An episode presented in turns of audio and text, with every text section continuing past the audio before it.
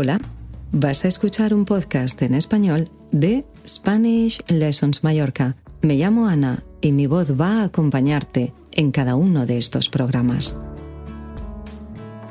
Gracias por escucharme.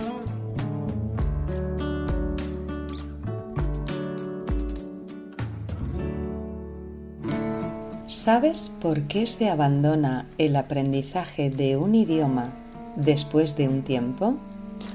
Hay muchas razones. Seguro que estás pensando que la falta de tiempo es una de ellas. En realidad, decir no tengo tiempo es una excusa para justificar el abandono o procrastinar el comienzo o la continuidad de algo. Una de las razones principales es creer que no estamos avanzando y como consecuencia nos sentimos frustrados. Nuestra falta de tolerancia a la frustración que aparece cuando intentamos recordar algo y no podemos, cuando cometemos errores o los repetimos, produce un bloqueo mayor, aumenta el miedo a equivocarse por tanto, aparece la ansiedad y crea un círculo vicioso. Necesitamos perder el miedo a cometer errores y a la frustración. Olvidamos que no es posible aprender un idioma de la noche a la mañana, que requiere tiempo, y lo peor es que no estamos siendo tolerantes con nosotros mismos.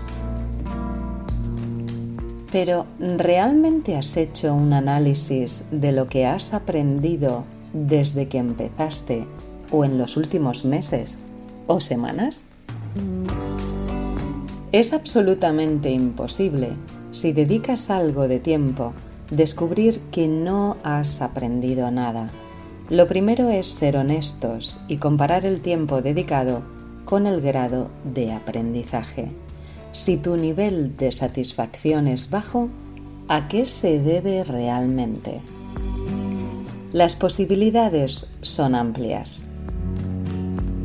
Podrían ser los recursos empleados, que no son apropiados a tu estilo personal de aprendizaje.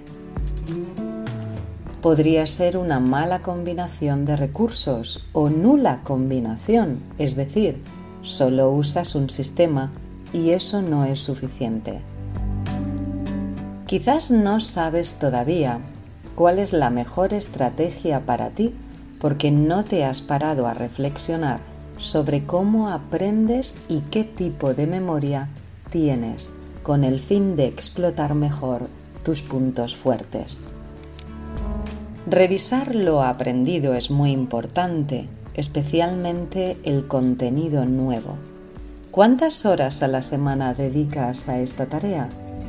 ¿Haces sesiones cortas o largas para revisar? Quizás los objetivos que te planteas no sean realistas.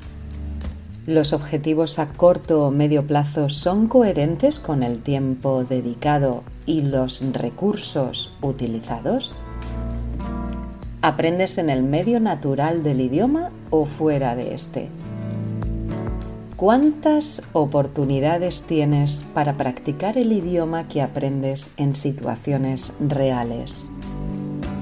¿Y qué emociones experimentas cuando deseas hablar en un contexto real?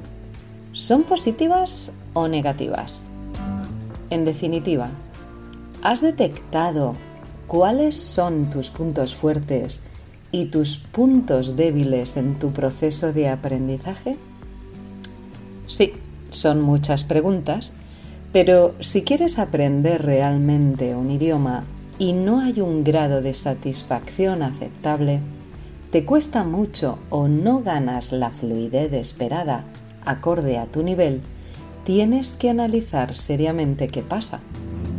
Una vez que has detectado esos puntos débiles, puedes buscar soluciones para reforzarlos. En el caso contrario, puedes estar repitiendo acciones que no generan un resultado positivo para ti y volver a encontrarte con la temida frustración y probablemente el definitivo abandono. Así que espero que hagas estas tareas y te animo a seguir adelante. Un saludo.